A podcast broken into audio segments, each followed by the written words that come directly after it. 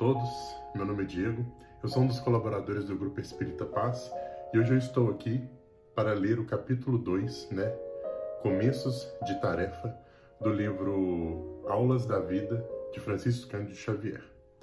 Essa passagem ela é do Espírito André Luiz. Diz você que deseja iniciar-se nos serviços do bem. Não perca tempo na indecisão. Eis aqui alguns modelos para começar. Experimente suportar, suportar sempre com paciência e carinho algum familiar de trato áspero. Nos recintos onde surjam atividades de natureza coletiva, ampare espontaneamente algum enfermo ou a essa ou aquela criança incômoda que requisitem atenção. Procure, no campo do próprio dever, ofertar ao seu próprio trabalho alguns momentos de cooperação extra, sem a preocupação de obter gratificações ou elogios. Busque tornar menos pesado o dia de algum companheiro que você saiba em provação.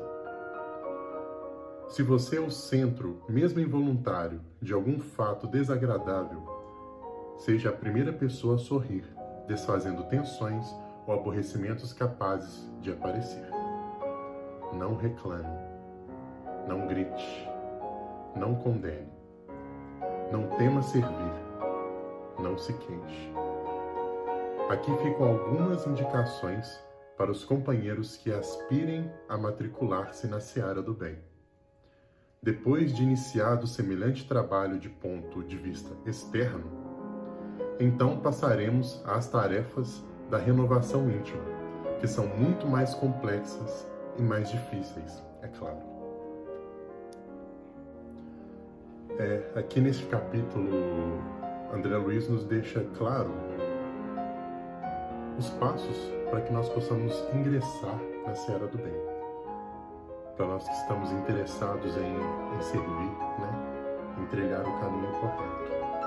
Então, esse, esse texto me lembra muito do, da oração de São Francisco, onde houver ódio que eu leve amor, onde houver discórdia que eu leve a união, onde houver dúvida que eu leve a fé.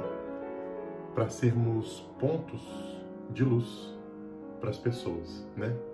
E eu acho muito, eu acho muito bacana que aqui ele é bem claro nessa parte que, que ele fala, onde se você é o centro, mesmo involuntário, de algum fato desagradável, se nós somos o centro de alguma discórdia, o centro de alguma eh, confusão, que nós possamos ser a primeira pessoa a tentar desfazer isso, a tornar o ambiente mais agradável. Se nós estamos em um ambiente onde todos estão trabalhando, que nós possamos ajudar, né? Se nós estamos num ambiente onde, onde as pessoas precisam de ajuda, que nós possamos ali mover, né, com a nossa boa vontade, é, o trabalho para poder aliviar o, o, o, lado daquelas pessoas. Se a gente tem algum companheiro que está passando por alguma provação, que nós possamos ir, ir lá e ajudar, né? É, são os passos para que possamos iniciar na seara do bem. E, e, o bacana disso é que se a gente auxilia, um dia a gente vai precisar de auxílio e que a gente possa encontrar uma pessoa também, quando a gente vai passando por, por provações, a gente possa encontrar uma pessoa que nos, que nos ajude também que nos dê um, um, um ombro amigo. A gente sabe que os nossos problemas, nós vamos passar por eles, né? E nós teremos que resolvê-los. Mas a gente não precisa fazer isso sozinho. Então, se nós formos aquela pessoa que não deixa o companheiro sozinho na hora que ele precisa, quem sabe quando nós precisarmos, alguém esteja ali ao nosso lado também. E aqui, um, cinco pontos muito, muito claros. Não reclame, não grite, não condene, não tema servir, não se queixe. São pontos que a gente pode começar a trazer para o nosso dia a dia para que a gente possa praticar né, no nosso dia a dia essa, essa vontade mesmo de servir, essa vontade de não ser o ponto, o ponto de, de discórdia, o ponto, o ponto sensível, né?